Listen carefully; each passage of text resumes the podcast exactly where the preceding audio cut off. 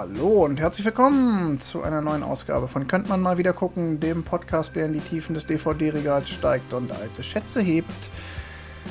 Ich bin wie immer der Wolfgang und mit mir am Mikrofon ist der Johannes. Hallo zusammen. Und der Tim ist wieder da. Moin allerseits. Ja. Wir sprechen weiter und das dritte Mal über die erfolgreichsten Filme aller Zeiten, soweit man der IMDb glauben darf.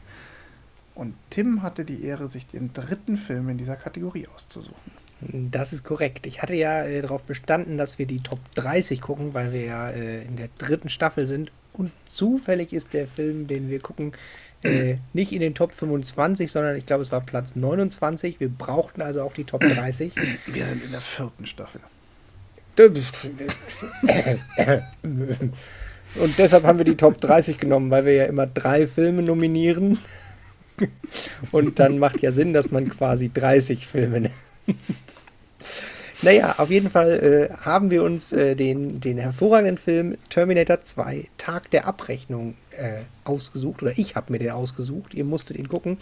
Und äh, wie wir gerade vor zwei Minuten im Off festgestellt haben, haben wir äh, uns aus Versehen alle für die äh, Director's Cut Unlimited, wie auch immer Edition entschieden, ohne ich das weiß, zu wollen. Ich weiß gar nicht, ob die offiziell, ich glaube, die gilt nicht offiziell als Director's Cut, aber es ist irgendwie Extended Edition, keine Ahnung. Es stand bei mir nicht offensichtlich dran. Kommt ja, an, da, da, lass uns da gleich mal nochmal getrennt ja. drüber reden, weil ja, ja. ich habe hab hier ja diese DVD liegen und da habe ich die Informationen drin. Alles klar. wir waren uns Nein, ja also, nach, in der letzten Folge schon einig, wir haben den alle nicht im Kino gesehen. Ähm, du hast damals gejammert, weil du ihn nicht gucken durftest, du armer kleiner Junge. Ja, nee, nee, ich habe nicht gejammert, dass ich nicht gucken durfte. Ich habe gejammert, dass ich ihn hätte gucken können, wenn ich mit dem Dennis aus meiner Schulklasse bei seinem Onkel in, mich ins Kino geschlichen hätte. Ja. Ich hatte die Chance und habe ihn nicht gesehen und das ist tatsächlich, also von der Tragweite des Films schon fast dramatisch, dass ich das verpasst habe, den damals im Kino zu gucken. Sag mal ganz kurz die Basisdaten. Ähm, Terminator 2 ist, ist aus welchem Jahr? Der ist aus dem Jahr 1991. In Deutschland war das natürlich ein bisschen später, aber er ist aus dem Jahr 91. In der ursprünglichen Fassung hat er 137 Minuten Laufzeit. Ich kann mal kurz gucken. Hier in der Fassung, die ich geguckt habe, auf der DVD 147 Minuten. Also großzügige 10 Minuten mehr. Ja, es gibt noch irgendwie eine Fassung mit einem 100 ein paar 50 Minuten. Ach, guck. Vielleicht habe ich dann sogar noch eine kürzere geguckt als ihr, weil es die, wobei 147, das kann auch einfach hier die PAL NTSC ja, genau, Framerate sein. Ist ja immer, kann vielleicht noch so einen kleinen Fakt für ähm, die Hörerinnen und Hörer abwerfen. Laufzeiten von Filmen sind immer so eine, in gewisser Weise relativ. Das hängt zum einen damit so ab, wie viel vom Abspann immer noch mit, weil manchmal kommt ja auch nach dem Abspann dann der deutschen Fassung noch die Synchronsprecher oder sowas. Das ist natürlich dann in der US-Fassung auch nicht drin. Das können schon mal ein, zwei Minuten sein. Und dann der Unterschied zwischen PAL in Europa und, äh, wie heißt es? NTSC. NTSC. NTSC in den USA ist ein Unterschied von 24 oder 25 Frames per Second und das macht über die Laufzeit eines Films durchaus auch nochmal was aus. Von daher wundert euch nicht, wenn ihr da unterschiedliche Angaben hört zur Laufzeit eines Films. Also zumindest wenn die so in so einem 2-3 Minuten Bereich sind, hat, hat das im Zweifel nicht unbedingt was zu bedeuten von Schnitt. Bei meiner DVD war zum Beispiel noch vor dem, dem Original äh, TriStar Dingstar Logo Zeug noch ein Cyberdyne Media, was ich noch sehr lustig fand, äh, weil meine DVD war mal eine Laserdisc und die hatte quasi noch, also die Fassung war die Laserdisc-Fassung. Uh. Und das ist auf der DVD quasi das zusätzliche Logo auch mit dabei. Also nochmal 30 Sekunden extra Laufzeit. Also Terminator 2, die Kinofassung 137 Minuten, die Special Edition 153 Minuten und der Ultimate Cut 156 Minuten und Tims DVD-Version 147 Minuten. Ja, wobei die heißt hier German Ultimate Edition DVD. Ja, also ich glaube, wichtig, mehrere Laufzeiten. wichtig für den weiteren Verlauf dieser Episode ist die Information. Es gibt eine 137-minütige Kinofassung und dann auch noch diverse verlängerte Editionen. Und greifen wir vor, wir sind uns, glaube ich, alle einig, dass man eigentlich am liebsten die Kinofassung gucken will und die anderen Szenen vielleicht so als Extras nachher noch, ach lustig, das hatten die auch noch gedreht, aber Noch nicht mal das muss man. Pacing vom Film muss es nicht unbedingt sein. Genau, da kommen wir gleich nochmal en Detail drauf, weil das ist mir auch tatsächlich beim Gucken aufgefallen. Ähm, ich wollte noch sagen, weil wir es ja immer so machen, so mit Einstieg, ähm, für mich ist Terminator 2 tatsächlich so ein ganz klarer Film meiner Jugend, meiner relativ frühen Jugend auch. Also ich sag mal so zwischen 12 und 16 habe ich den irgendwann mal gesehen. Und der hat mich damals schon auch ganz schön geprägt. Also es war so, das war so ein Wow-Film damals. Boah, krass. Und, ähm, und ich glaube, das ist auch was, wovon dieser Film immer noch zehrt, dass er halt damals wirklich so ein krasses Ding war. Ich weiß nicht, wie es euch da ging, als ihr den das erste Mal gesehen habt. Ich habe den deutlich später gesehen als diese Zeitspanne. Also ich würde jetzt sagen, so, ich war da vielleicht 18 oder so, als ich ihn Mhm. das erste Mal gesehen habe. Ich kann mich nicht mehr erinnern, wann ich ihn gesehen habe. Irgendwann habe ich sie mal alle gesehen. Also Alle alle, beide. die es bei, bis dahin gab, also alle drei.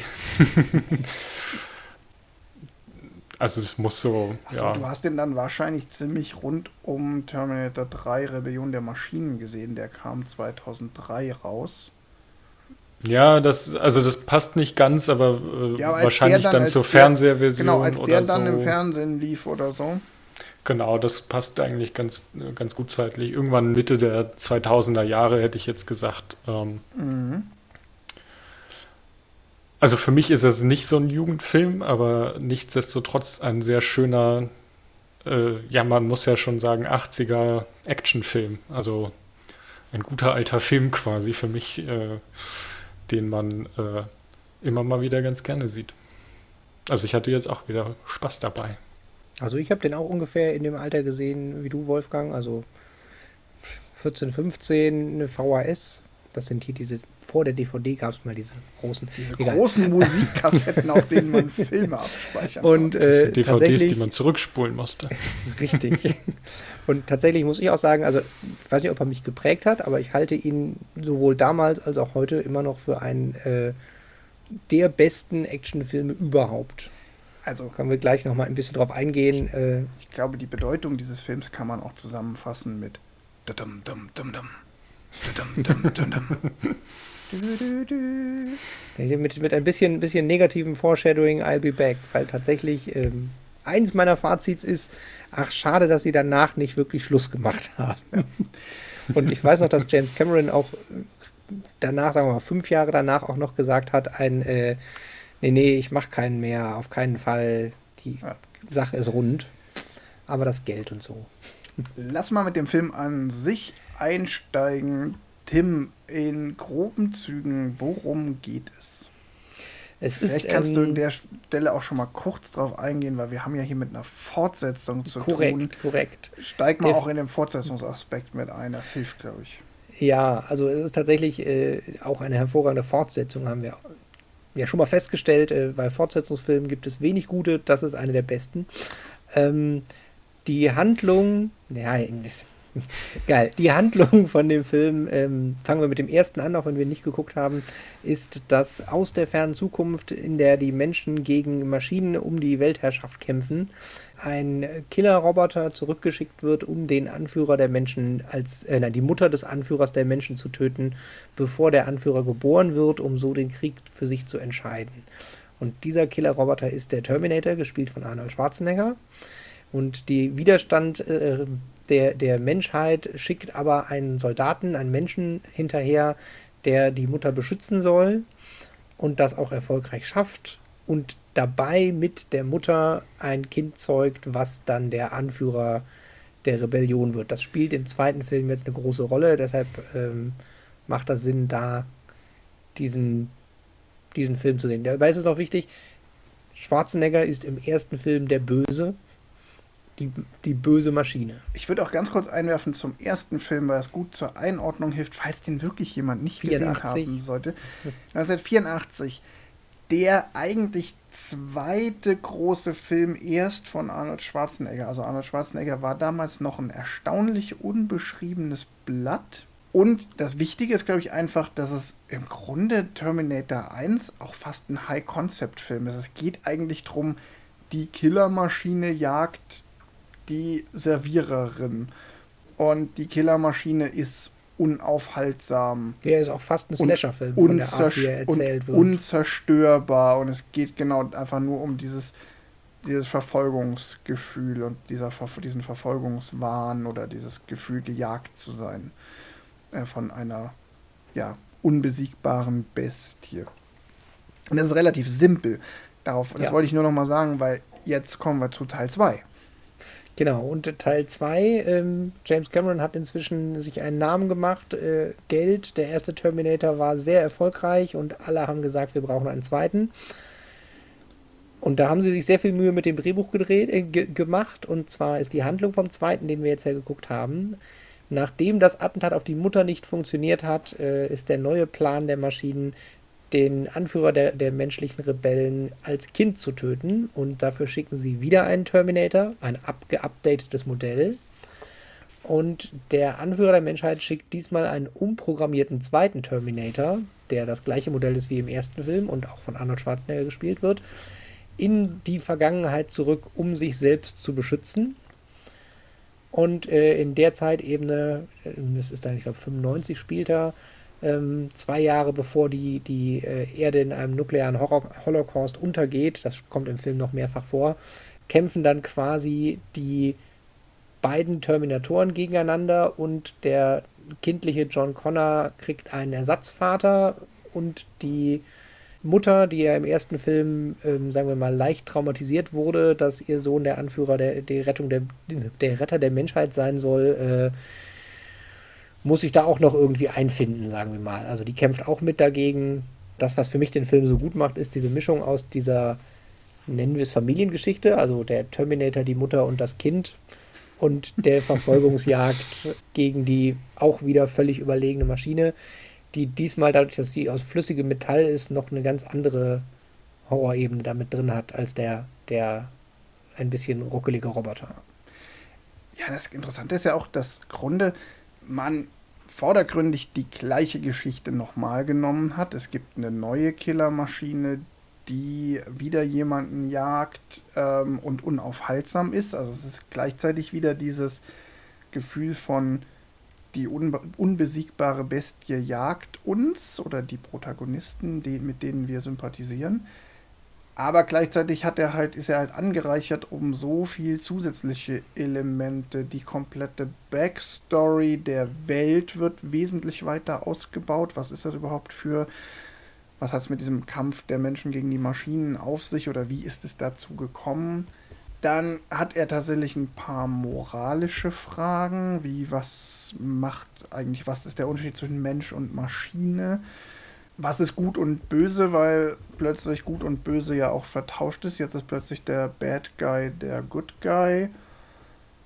Diese ganze Familiengeschichte, wie du die du schon angesprochen hast, es hat so ein paar Elemente immer nur, um die es angereichert ist. Aber das so geschickt im Drehbuch, dass es ziemlich gut funktioniert. Auch die ähm, die Geschichte der Mutter ist ja nicht nach, zu vernachlässigen. Also dieses komplette, wie geht man damit um, wenn man plötzlich Dinge weiß, die erst passieren werden. Und äh, wie geht die Menschheit damit um, wenn jemand behauptet, es werden Dinge passieren. Ähm, ist ja auch nochmal so ein Spin an der, an der Story, die da ja einen großen Teil einnimmt. Also zumindest in der Story der Mutter einen großen Teil einnimmt. Ähm, also was du eben noch nicht erwähnt hast, vielleicht was noch wichtig ist, dass sie halt in der Zwischenzeit in, ja, in einer Psychiatrie gelandet ist, weil sie versucht hat, eine Computerfirma in die Luft zu jagen. Und ähm, sie da quasi ihre Story erzählt hat, was ihr passiert ist und was passieren wird. Und sie dafür ja, weggesperrt wird. Ich finde, der Film, der Film ist eine der meiner Meinung nach tatsächlich gelungensten Fortsetzungen, die es so gibt in der Filmgeschichte. Und das basiert genau darauf, dass es gelingt, ganz viel vom ersten Teil zu übernehmen, das Konzept also nicht grundsätzlich zu ändern, was ich eben schon beschrieben habe, es aber so zu erweitern, dass plötzlich aus einem totalen High-Concept-Jäger-gejagtes Szenario plötzlich eine ganze Welt sich erschließt, die auch, da kommen ja noch diese Zeitreisefragen mit dazu, die es im ersten Teil nur in einer ganz kleinen Andeutung gibt, weil man in der aller, allerletzten Szene im ersten Teil erahnen kann, dass sie, äh, nee, weiß, dass sie schwanger ist, nicht nur erahnen kann, man weiß das tatsächlich. Aber jetzt spielt das ja noch viel mehr eine Rolle. Und das Ganze funktioniert halt, weil es auch. Es ist ein schöner Film, an dem man nochmal schön zeigen kann, wie gutes Storytelling funktioniert und an dem man auch zeigen kann, ähm, wie man was richtig machen kann, was viele moderne Filme falsch machen. Ähm, so, soll ich mal mein, also ich da mal einsteigen am Anfang, also die ganze Exposition ist das perfekte Beispiel für richtig gutes Storytelling. Die ersten drei, vier lassen ich, ich überspringe ausnahmsweise mal die allererste Szene des Films. Aber im Grunde sind die ersten, ich weiß nicht, zehn Minuten des Films, die ersten fünf, sechs Settings, die man sieht, sind eigentlich relativ simpel. Der Reihe nach werden die Figuren, die für den Film sind, wichtig sind, eingeführt. Wir sehen die Szene, wie Arnold Schwarzenegger, also der Terminator, auf die Erde, also auf in die Zeit katapultiert wird, da landet und sich irgendwie Klamotten besorgt. Legendäre Szene, ne? Ich will deine Stiefel, deine Kleidung und dein Motorrad. Dann sehen wir, wie der T1000 ankommt und wie der sich verhält. Wir sehen, wie ähm, John Connor, der Junge, eingeführt wird, der bei seinen Stief, äh, bei seinen Pflegeeltern lebt und irgendwie so eine kleinkriminellen Karriere als Jugendlicher hinlegt. Und zu guter Letzt wird dann noch die letzte wichtige Figur Sarah Connor, die wir schon aus dem ersten Teil kennen, eingeführt. Das könnte man jetzt eigentlich einfach nur wahllos hintereinander reihen, aber tatsächlich gibt es immer wieder so ganz kleine Drehbuchkniffe, die die Transition von einer Einführungsszene in die nächste ähm, kletten. Zum Beispiel springen wir von der Einführung des T1000 in die Einführung von John Connor direkt nachdem der T1000 im Polizeicomputer nach quasi John Connor gegoogelt hat mit den Möglichkeiten einer 80er Jahre oder 90er Jahre Polizeidatenbank. Fun Fact: Optisch echte Polizeidatenbank. Also, sie haben die Daten natürlich da reingepflegt, aber das ist tatsächlich das Originaldisplay aus dem Auto, haben sie sich dafür geliehen. Okay. Dann wird John Connor eingeführt der dann irgendwann äh, im Streit mit seiner Pflegemutter aufs Motorrad steigt, losfährt und ruft, du bist nicht meine echte Mutter. Oder, oder seinem Pflegevater hinterher ruft, sie ist nicht meine echte Mutter, weil er sagt so, hier, mach doch, was deine Mutter sagt. Zack, Schnitt und wir lernen die echte Mutter kennen. Aber das sind so kleine, eigentlich relativ einfache handwerkliche Tricks, die ich aber bei manch anderem großen Film der letzten Jahre vermisst habe, wo so Sachen einfach stumpf aneinandergereiht werden. Ja, auch, auch von den, den Charakteren ist es auch wieder eine super runde Sache, dass in diesen kurzen Stücken die, die Grundmentalitäten der Charaktere auch schon perfekt drin sind. Also es ist, das sind kurze Stücke, aber sie charakterisieren perfekt und in dem Kontext ist besonders schön der alte Terminator T800 mit dem, ich will deine Kleider, deine Schuhe, ich nehme den halben Laden auseinander, brutale Gewalt, nichts hält mich auf, gegen den modernen, eher geheimagentenartigen, äh, der leise einen Polizisten tötet, die Identität übernimmt und äh, quasi unbemerkt auf der Welt auftritt. Ähm, das finde ich alleine auch schon der Kontrast zwischen der einfachen Brutalo-Maschine und halt dann dem Zuschauer schon mal dieses, okay, der andere Terminator ist auch, auch gefährlich, aber auf einer ganz anderen Art gefährlich. Genau, der ist nicht die, Kill die Killermaschine, die alles wegballert, sondern der ist halt. Geheimagent. Ja. Von der Art. Ja. Der tarnt sich, indem er dann so aussieht wie die Leute, die er umgebracht hat und und und. Ja. Eben, und du hast da einfach eine wahnsinnig gute Charakterentwicklung, die auch ganz viel zum Worldbuilding beiträgt. Du, du weißt halt, in welcher Welt du bist und du hast auch gleich ganz viele Identifikationspunkte oder Andockpunkte, die es dir leicht machen, dich mit den gezeigten Figuren zu identifizieren. Und gleichzeitig hat man es geschafft, also jetzt heutzutage funktioniert es nicht mehr, weil jeder, der weiß, beim zweiten Terminator ist der Terminator der Schwarzenegger Terminator der Gute. Äh, sie haben es tatsächlich im Film inklusive aller Trailer, ich habe extra alle Trailer geguckt, damals so gehalten, dass man es nicht sicher wusste. Also ich meine, wenn man es aus der Zeitung gelesen nee. hat, im Zweifel schon. Es gab Trailer, die es eiskalt verraten haben. Ach, verdammt. Also tatsächlich, das ist tatsächlich, man denkt ja. immer so, boah, das war doch bestimmt voll, also vielleicht nicht also, alle, aber ich habe auf jeden Fall, ich habe auch nämlich genau danach nochmal geguckt. Nee, sie haben es knallhart verraten in der, in, ja. in der Promo. Also bei meinen Trailern haben sie es nicht verraten und die Art, wie der Film erzählt wird, ist eigentlich extra so inszeniert, dass man es nicht wissen sollte oder muss, ja. weil sie extra bei der Einführung vom, als erstes den alten Terminator einführen, der sich genauso verhält wie der Terminator im ersten Teil äh, und genau die gleiche Rockerkleidung und Motorrad und die Sonnenbrille. Und im Prinzip ist es filmisch nicht hundertprozentig klar bis zu der Stelle, wo das erste Mal beide Terminatoren auf John Connor treffen und der eine Terminator John Connor beschützt vor dem anderen. Und das ist quasi von der Erzählung auch vorher extra immer so inszeniert, dass quasi beide suchen ihn, beide sind ihm auf den Spuren, beide wissen, finden ihn in der Mall und treffen ihn im Hinterzimmer auf dem Flur und äh, John Connor erschreckt sich vor dem Schwarzenegger Terminator, weil ja seine Mutter ihn immer schon davor gewarnt hat im Prinzip. Und der bringt ihn aber gar nicht um, sondern stellt sich zwischen, zwischen ihn und den anderen Terminator in den Kugelhagel und rettet ihm da schon mal das erste Mal das Leben. Ich glaube, es ist nicht, oder Johannes, war das für dich eine Überraschung, dass Arnold Schwarzenegger. Ja, jetzt 30 Jahre später nicht. Ist? Ja, ich weiß gar nicht. Hätte sein können, dass er sich noch daran erinnert. So ist ja nicht ausgeschlossen. Es war tatsächlich beim ersten Mal gucken ähm, war es eine, was jetzt keine, boah, krass, der ist ja der Gute, sondern aber es war so ein, sie haben den Trick schon ganz gut hinbekommen. Dieses, okay, Terminator 2, die Killermaschine ist zurück quasi und die ersten, was sind das, 15 Minuten oder so, weiß man halt noch nicht, dass er der Gute ist. Und ich finde, das haben sie schon ganz gut hinbekommen, bis quasi zu der Szene. Und vor allem bei der Szene ist ja auch noch, John Connor sieht Arnold Schwarzenegger, also den, den Terminator, dreht sich um und da steht ein Polizist vor ihm, der quasi auf ihn zukommt mit gezogener Waffe. Ja. Und diesen flippt von wegen, okay, der Polizist ist der Böse, den fand ich halt auch noch ganz gut. Ähm, ich bin mir jetzt nicht mehr bei Terminator 1 sicher, aber da zerschießen sie ja auch irgendwie eine Polizeistation. Also ja.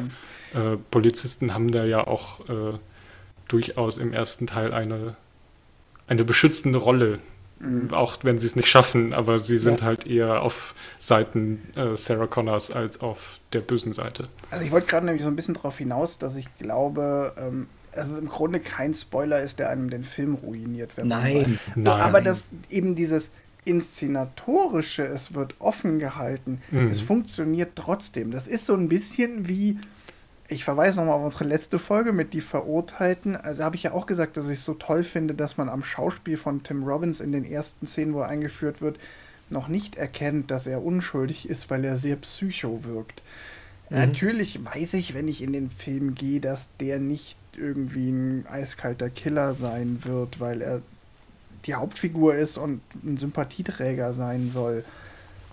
Aber trotzdem funktioniert die Tatsache, dass es erstmal anders inszeniert ist. Und ich glaube, so ist es hier auch. Selbst wenn ich weiß, dass Arnold Schwarzenegger der Gute ist in diesem Film, funktioniert trotzdem, dass mir erstmal alle Omen, alle Symbolik, alle Indizien das offen lassen.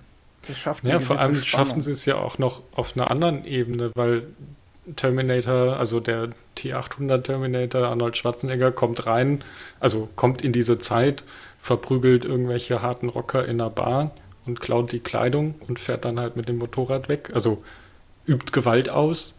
Und der T1000 kommt äh, zum Beispiel zur Pflegemutter und fragt ganz freundlich, ey, wo ist eigentlich äh, John Connor? Ich möchte mit ihm sprechen und ist total freundlich und lässt sich noch ein Bild geben und so und ist halt der Freund und Helfler. Aber auch so eine fiese, eiskalte Art. Genau, auch so eine. Was natürlich auch geiles Schauspiel ist. Also der Schauspieler, der den T1000 spielt, Der ist ja auch damit relativ bekannt geworden und äh, ist ja auch. Robert Patrick übrigens. Genau. Der passt da ja auch total gut rein und das wirkt einfach mega gut. Genau, und da ist er, also bis zu dieser Szene, wo sie auf John Connor treffen, würde der Film genauso funktionieren, wenn die Rollen so verteilt sind, wie man sie jetzt nicht wirklich erwartet, also wie sie dargestellt werden, so sagen wir so. Es ist ja nicht so, dass man es erwartet, dass er jetzt der Gute ist, weil er ist auch ein Terminator und das weiß man. Aber die, die, die Story vom Storytelling könnte in beide Richtungen gehen, bis zu der Szene, wo sie aufeinandertreffen. Und das finde ich schon sehr gut gemacht, dass sie da einfach ähm, nichts verraten und dann halt diesen Switch machen, so von wegen, okay, der Böse aus dem ersten ist der Gute im zweiten. Das ist schon ähm, auch, ja, und ich auch da vom, überall vom sehr gut umgesetzt. Vom Blickwinkel von, von John Connor würde es ja andersrum auch gar nicht funktionieren. Also, oder auch von, von, von Sarah Connor Sarah Connor, ja, Gott, die ja. furchtbare Frau. Äh, Nein, aber sie heißt ja auch Sarah Connor. Ja. Ja, ich war gerade ja, ja. komische Sängerin und ja. Äh, da würde es ja auch nicht funktionieren, wenn der Terminator quasi wieder der Terminator ist, weil bei ihrem Charakter mit dem psychologischen Traumata funktioniert es natürlich noch viel besser, dass sie nicht am Anfang nicht damit klarkommt, dass der Terminator jetzt äh, ja. auf einmal das Kind und sie beschützt, weil das ist ihr Albtraum schlechthin, der da ja. plötzlich in der Tür steht und jetzt auf einmal nach, nach zehn Jahren Angst vor diesem Wesen ist es wieder da und ist nicht mehr das Böse. Genau. Du, das, du brauchst zwingend diese, diesen Funken von Unsicherheit. Oh, ist er jetzt wirklich gut oder böse?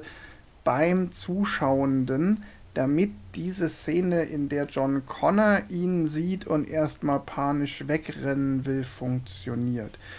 Und die Szene, wo dann Sarah Connor vor ihm wegläuft, die funktioniert dann schon wieder auf so einer zweiten Ebene, weil da ist dann ja für den Zuschauer zweifelsfrei geklärt, wer der Gute ist. Und da haben wir halt wieder diesen Effekt, ich als Zuschauer weiß mehr als die Figur und bin geneigt zu sagen, ey Sarah, du kannst, du brauchst nicht weglaufen, das ist der Gute, jetzt lauf bloß nicht aus beim, bei der Flucht. Polizisten. Genau, bei der Flucht vom Guten, dem eigentlich Bösen, der dann nämlich im guten Gewand, nämlich als Polizist, daherkommt in die Arme.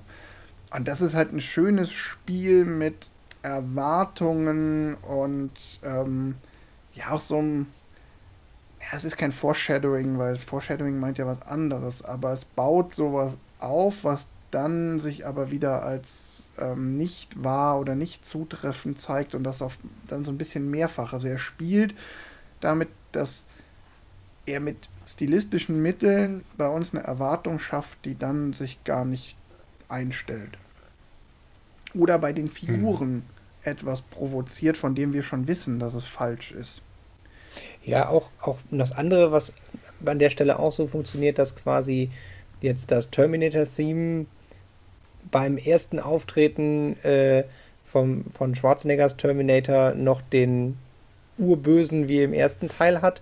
Und in dem Moment, wo er mit dem Motorrad in den äh, hier Überlaufkanal vom LA River springt, um den Jungen runterzugreifen, läuft es wieder und hat dann diese leicht epische Heldenuntertöne gekriegt.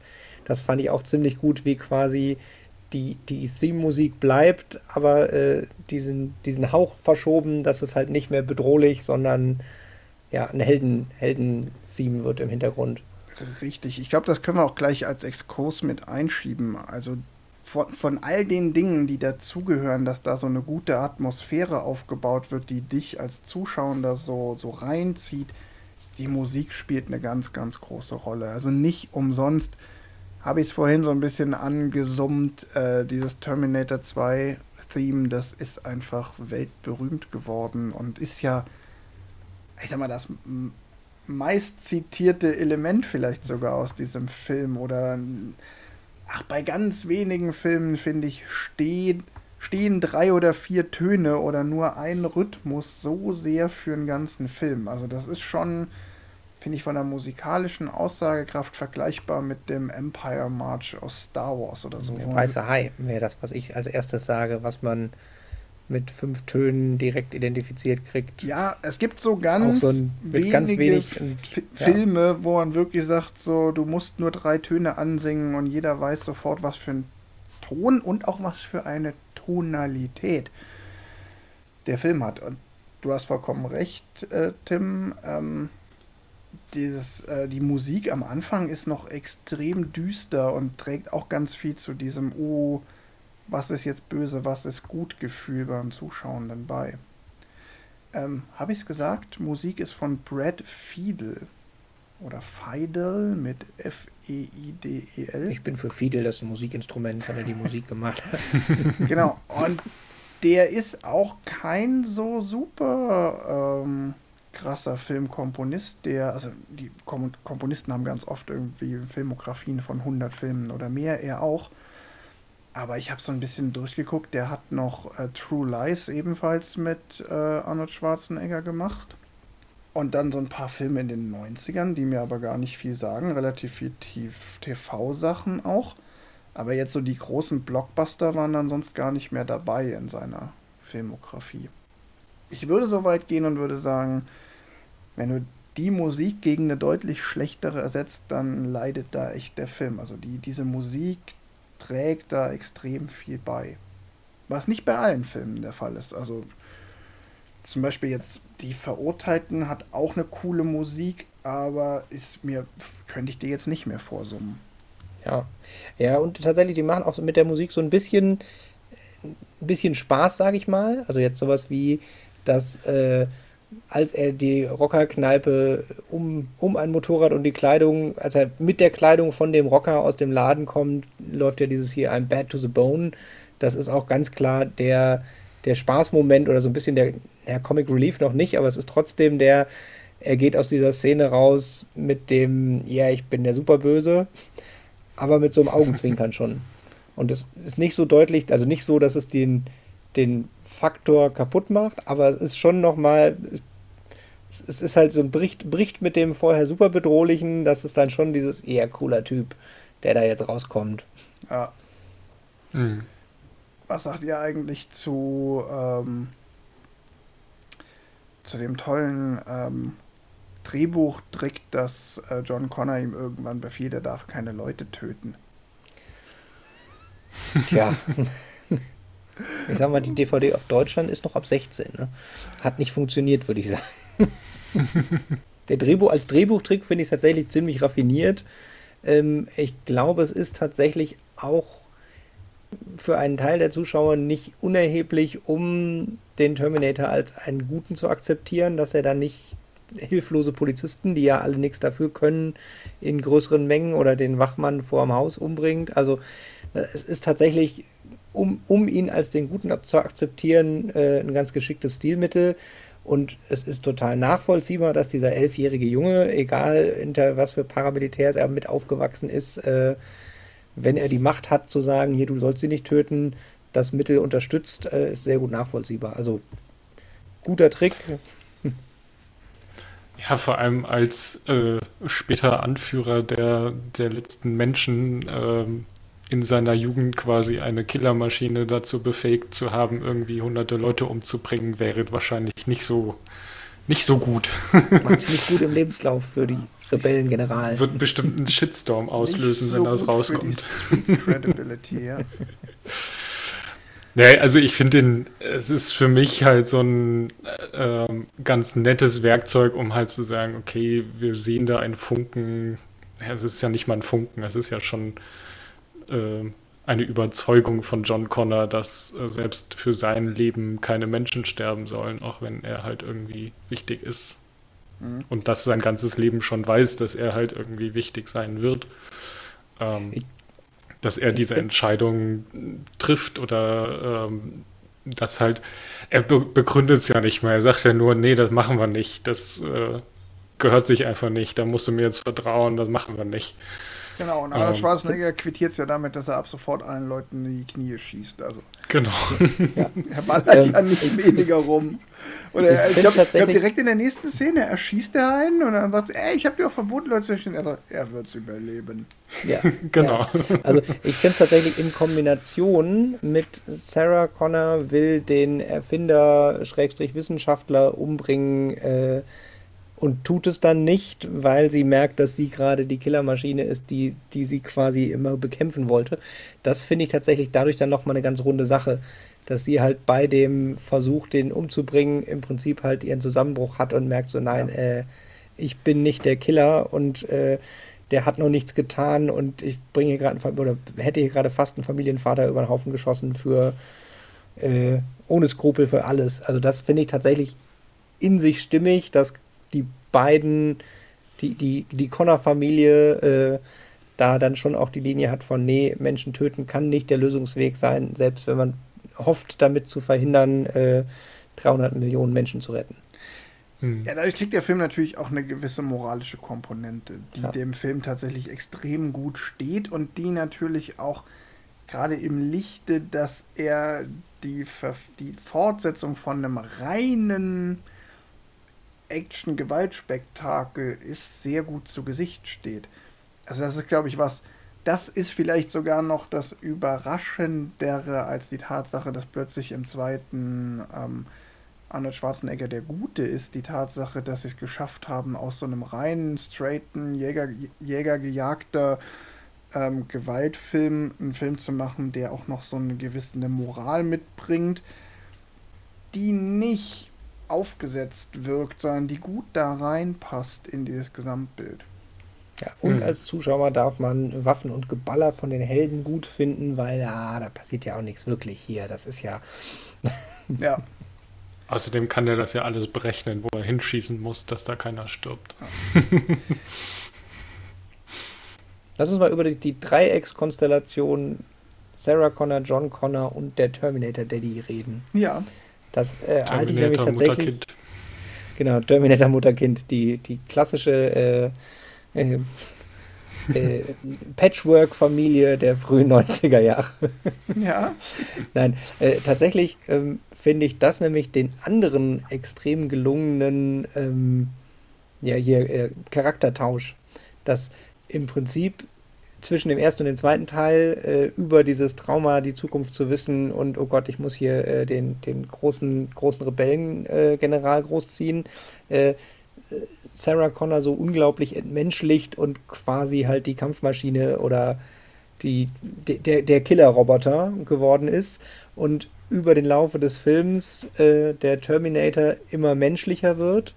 Und auch gerade, also jetzt ich nehme eine Szene raus, die ich extrem cool fand, als sie Sarah Connor das erste Mal aus der, aus der Anstalt retten und sie ihren Sohn umarmt und der Sohn total glücklich, oh, ich habe meine Mutter gerettet und die Mutter ihn nicht umarmt für, oh, ich habe meinen Sohn gerettet, sondern umarmt mit, ist er verletzt.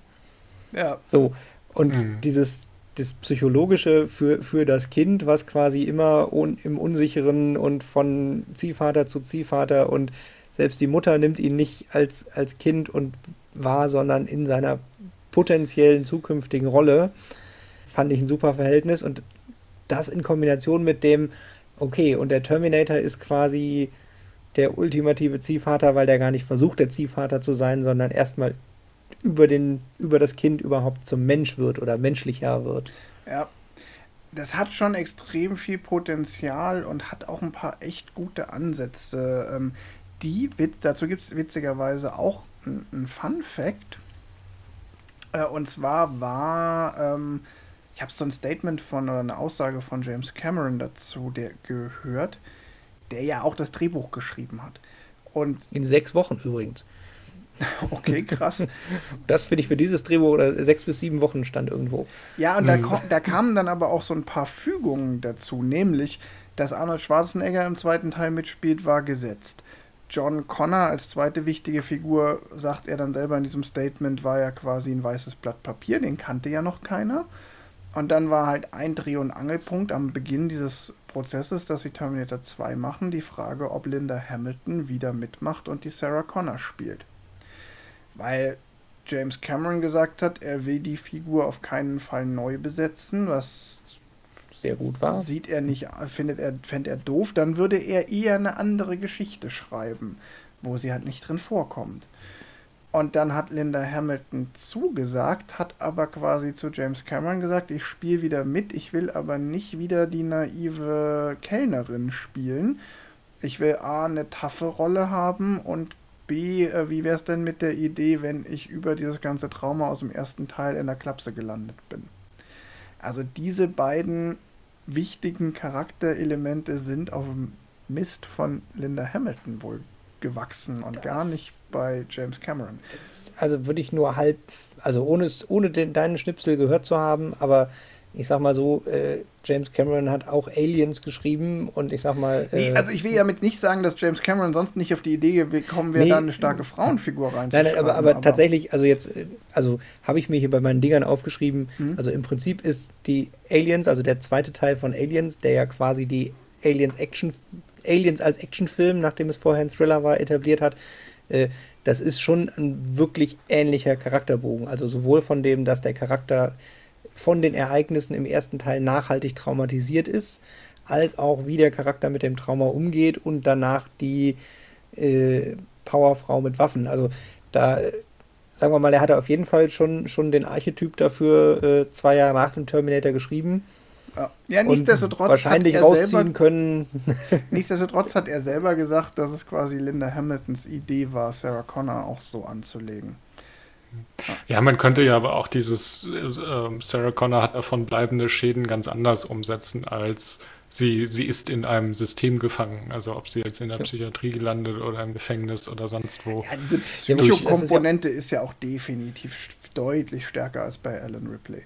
Ja, ja. Also ähm, das schon. Also das, aber es ist halt auch cool, also es spricht ja natürlich auch für James Cameron, dass er da zwei Filme geschaffen hat, ähm, zwischen Mitte der 80er und Anfang der 90er mit bis heute sehr beispielhaft starken Frauencharakteren, die auch ja nicht, nicht doof stark sind, weil, weil weil es aufgesetzt wirkt, sondern wo es glaubhaft in die Geschichte passt. Ähm ja, und, und auch die so stark sind, dass man sie auch schwach zeigen kann. Das ist ja auch ja. immer ein mhm. äh, je, je, schwächer du einen Charakter, einen starken Charakter zeigen kannst, desto stärker ist er eigentlich. Ja. Also dass, dass äh, in beide Charaktere auch mal zerbrechlich und am Boden zerstört sein können und trotzdem noch ein starker ja. Charakter sind. Ja, und das anderes, was er halt in dem gleichen Satz so halb oder in der gleichen Aussage auch gesagt hat, ist einfach die Tatsache, dass für ihn eigentlich Ziel war von Anfang an, die Geschichte um Sarah Connor herum zu bauen. Also, sie ist eigentlich, sie ist eine Nebenrolle. In jeder Liste wird Arnold Schwarzenegger und auch ähm, Edward Forlong, der John Connor, da vorkommen. Die haben ja auch deutlich mehr Zeit im Film. Du guckst nicht auf deine DVD-Hülle. Ja, ja, es ist ja immer spannend, aber äh, tatsächlich sind die, die drei Darsteller auf der DVD-Hülle, Linda ja. Hamilton, Schwarzenegger und Robert Patrick. Da ist der Herr Forlong nicht dabei. Der Bösewicht ist noch der dritte. Aber, aber du hast trotzdem recht, sie ist auch nicht dabei. Also damit ist sie auch nicht die Maincast. Äh, Edward Forlong war da Introducing, also es war seine erste, erste Hollywood-Rolle von daher und äh, der Patrick hat äh, vorher schon in Alien 2 mitgespielt. Also der hatte schon, ja, und, äh, schon mehr. Man darf ja nicht vergessen, das, was auf der DVD steht, ist Vertragsgegenstand. Also das wird vertraglich mhm. festgelegt, ja. wer wo ja. wann steht. Worauf ich hinaus wollte, ist aber eigentlich, ähm, man mag Sarah Connor hier als Nebenfigur wahrnehmen, weil sie relativ wenig Screentime hat, aber sie ist für die Entwicklung der Geschichte extrem wichtig.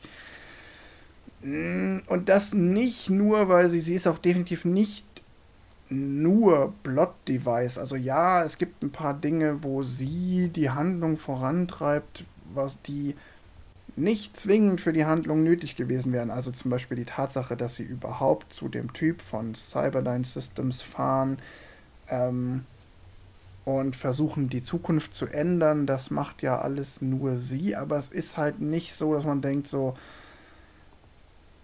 es ergibt keinen Sinn, sondern in ihrer Geschichte, in ihrem Charakter, der da ja auch gezeichnet wird, ergibt das Sinn. Und jetzt. Ja, ja. Nee, ich habe da aber noch eins über eins vom Erzählen gestolpert, und zwar im wahrsten Sinne des Wortes, Mhm. äh, jetzt beim Gucken.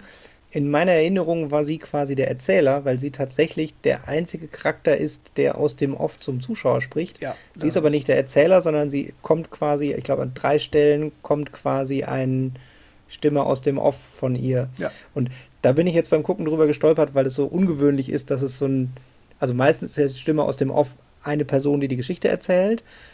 Und in dem Fall äh, war es halt so punktuell.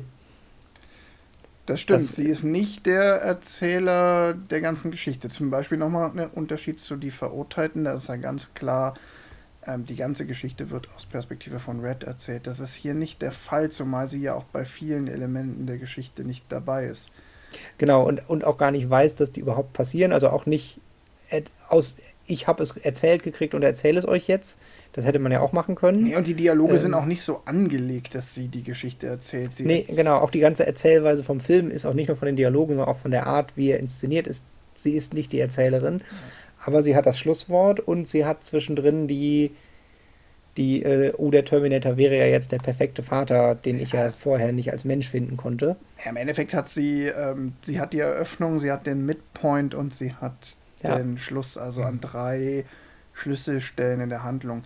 Jetzt ist der Midpoint zwar nicht unmittelbar die Tatsache, dass sie in die menschliche Seite des Terminators erkennt, sondern direkt im Anschluss, das leitet ja die Szene ein, wo sie dann da einschläft und dann den Traum hat Ja. von der Apokalypse, vom äh, Atomkrieg gegen die Maschinen und daraufhin beschließt sie, sie nimmt äh, das Schicksal der Welt in die Hand und will was ändern. So. Mhm. Und das alles führt mich dazu, die Brücke zu schlagen zu dieser Extended Edition und warum ich Ich hätte noch einen Ja. Punkt, bevor wir dahin gehen, weil den fand ich jetzt auch noch ganz interessant beim, beim, ja, beim wiederholten Gucken. Ich glaube, beim ersten Mal wäre mir das nicht so aufgefallen. Ich finde auch ähm, nochmal so ein, so ein Charakterzug von Sarah Connor, den man auch nur quasi aus Erzählungen von John mitkriegt, dass sie immer noch mit dieser Situation, dass ihr Sohn der, der große Militärführer wird, quasi sehr zu kämpfen hat, weil sie quasi dieses ständige durch die Gegend ziehen und ihn viel zu früh zu einem Militärführer erziehen wollen und gleichzeitig halt ähm, dann damit nicht klarkommt sozusagen und dann ja auch schon da den Versuch startet, irgendwie die Zukunft zu ändern, indem sie da diese Computerfirma oder so hochjagen möchte. Mhm. Also ich finde es halt ein ganz guter Trick sozusagen, nicht die Sarah Connor kommt mit der Situation nicht klar und wir zeigen, wie Sarah Connor mit der Situation nicht klarkommt, sondern wir machen das halt über den, den Benachteiligten quasi. Also John erzählt, ja, meine Mama hat mich von äh, A nach B gezogen. Ja. Also das fand ich Ja. so in der Kombination Terminator Mutter-Kind ganz interessant, wie sie das erzählt haben, wie die Situation denn vor, also wie er quasi aufgewachsen ist, bis er in die Pflegefamilie kam. Da bist du ja wieder bei dem Punkt, dass Sarah Connor hat in, in diesem Film, sie hat einen Character Arc, sie hat eine Entwicklung, Ja. sie ist Sie hat Sie einen deutlich größeren Character Arc als John Connor selber, weil ja, John Connor, John Con Connor Connor, hat gar keinen. Äh, ja, und er reagiert ja das- viel mehr auf die Situation, als dass er storytreibend ist. Gar keiner ist natürlich übertrieben, aber das Ja. ist seine. Der, Also der, der schafft es immerhin äh, von nerviges Kinderkackbratzen-Charakter äh, zu nicht nerviger Kindercharakter. Also das ist, also man, das muss man unabhängig vom Terminator, also wer auch immer äh, das so geschrieben hat, dass ein Elfjähriger in einem Actionfilm mitspielt und nicht ständig nervend auffällt. Äh, Ja. Alleine das ist ja schon Kunst und ich finde, er hat tatsächlich eine Charakterentwicklung von dem, dem ich, ich rebelliere gegen meine, meine äh, Zieheltern äh, zu dem. Äh, ja, da hat er auf jeden Fall- ich krieg jetzt, ich krieg, kriegst du nicht sauber gefasst, Ja, aber er hat- hat eine Charakterentwicklung hin von Kackbratze zu äh, emotional äh, besser mit der Mutter gebondet und mit dem. Ich glaube, ganz viel von dem kommt halt dadurch, dass es früher nur Stories seiner Mutter waren und Mhm. die jetzt in der Psychiatrie gelandet ist, weil ihm, weil ihr keiner glaubt. Und er so langsam anfängt, das auch nicht mehr zu glauben, weil mhm. es gibt ja keine Beweise dafür, dass A, er der große Militärführer wird und B, dass es diesen Terminator jemals gegeben hat.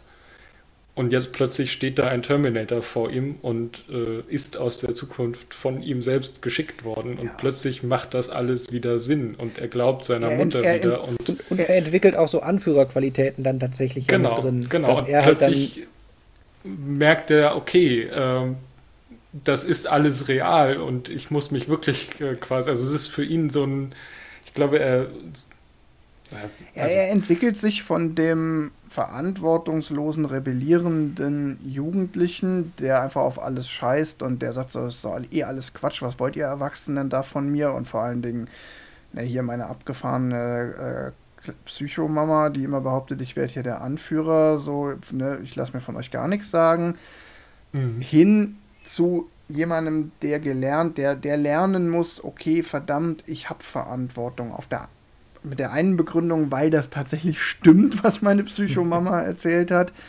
Mhm. Ähm, zum anderen aber auch wegen der Erfahrungen, die er da macht und auch dieses, ich muss nicht nur Verantwortung übernehmen, sondern am Ende auch, ich muss auch den Preis bezahlen. Mhm. Für, ich muss selber was aufgeben. Ne? Er gibt am Ende seinen Freund, den Terminator, auf. Ähm, weil er einsieht, okay, der muss jetzt ähm, vernichtet werden und ähm, das ist ein Preis, den John Connor am Ende dieses Films tatsächlich emotional bezahlt. Und er ist am Ende des Films bereit, diesen Preis emotional zu, diesen Preis zu bezahlen. Das wäre der John Connor vom Anfang des Films nicht gewesen. Also insofern, natürlich hm. ist da eine Charakterentwicklung, aber die finde ich, mm, die ist nicht so ich finde die nicht so spannend und die ist nicht so entscheidend für den Plot, weil sie eine gewisse Zwangsläufigkeit hat.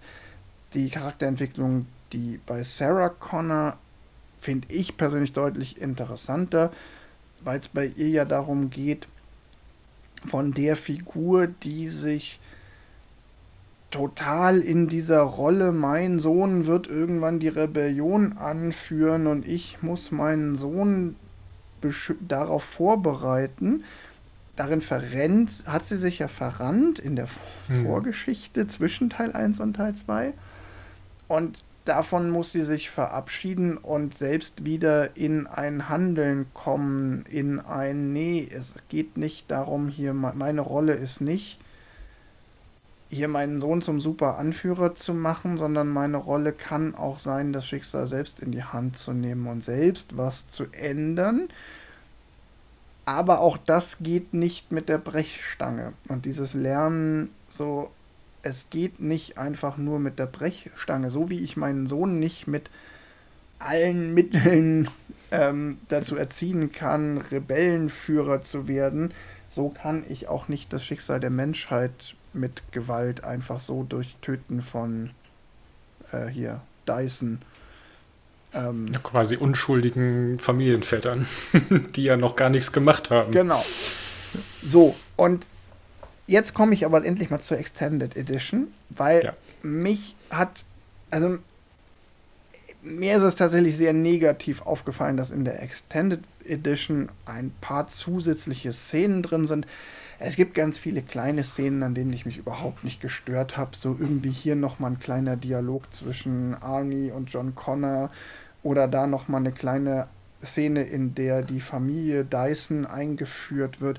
Das sind alles Sachen, die sind nett, die habe ich nur nicht gebraucht. Ähm, die stören mich aber nicht. Aber es gab zwei Szenen, die mich wirklich gestört haben. Und die eine Szene, das ist die schlimmste, das ist die Szene, als Sarah Connor noch in der Psychiatrie ist, wird sie irgendwann unter Zwang, werden ihr so Beruhigungsmittel oder Schlaf, irgendwas, was sie sediert, eingeflößt und dann äh, schläft sie da unter Medikamenteneinfluss ein und träumt von Kyle Reese aus Terminator 1, dieser Soldat, der in Terminator 1 zurückgeschickt wurde. Der Vater wurde. von John Connor. Genau, der Vater von John ja. Connor. Und Kyle und ihre große Liebe, da ist ja auch nie drüber weggekommen. Und Kyle Reese sagt ihr dann nochmal, Sarah, denk immer dran, das Schicksal ist nicht festgeschrieben, wir sind unseres eigenen Schicksals Schmied, du kannst die Zukunft verändern. Und dann tritt Sarah Connor im Traum raus ins Freie und sieht den Spielplatz mit spielenden Kindern am Tag des jüngsten Gerichts, am Judgment Day, was ja auch der englische Titel von Terminator 2 Judgment Day ist, also Tag der Abrechnung im Deutschen. Und dann sieht sie, wie da eine Atombombe explodiert, so ein heller Blitz ist. Also dieses Foreshadowing auf die Apokalypse. Und ich habe damit ein Riesenproblem, dass diese Szene drin ist, weil sie zum viel zu frühen Zeitpunkt den Midpoint der kompletten Geschichte vorwegnimmt.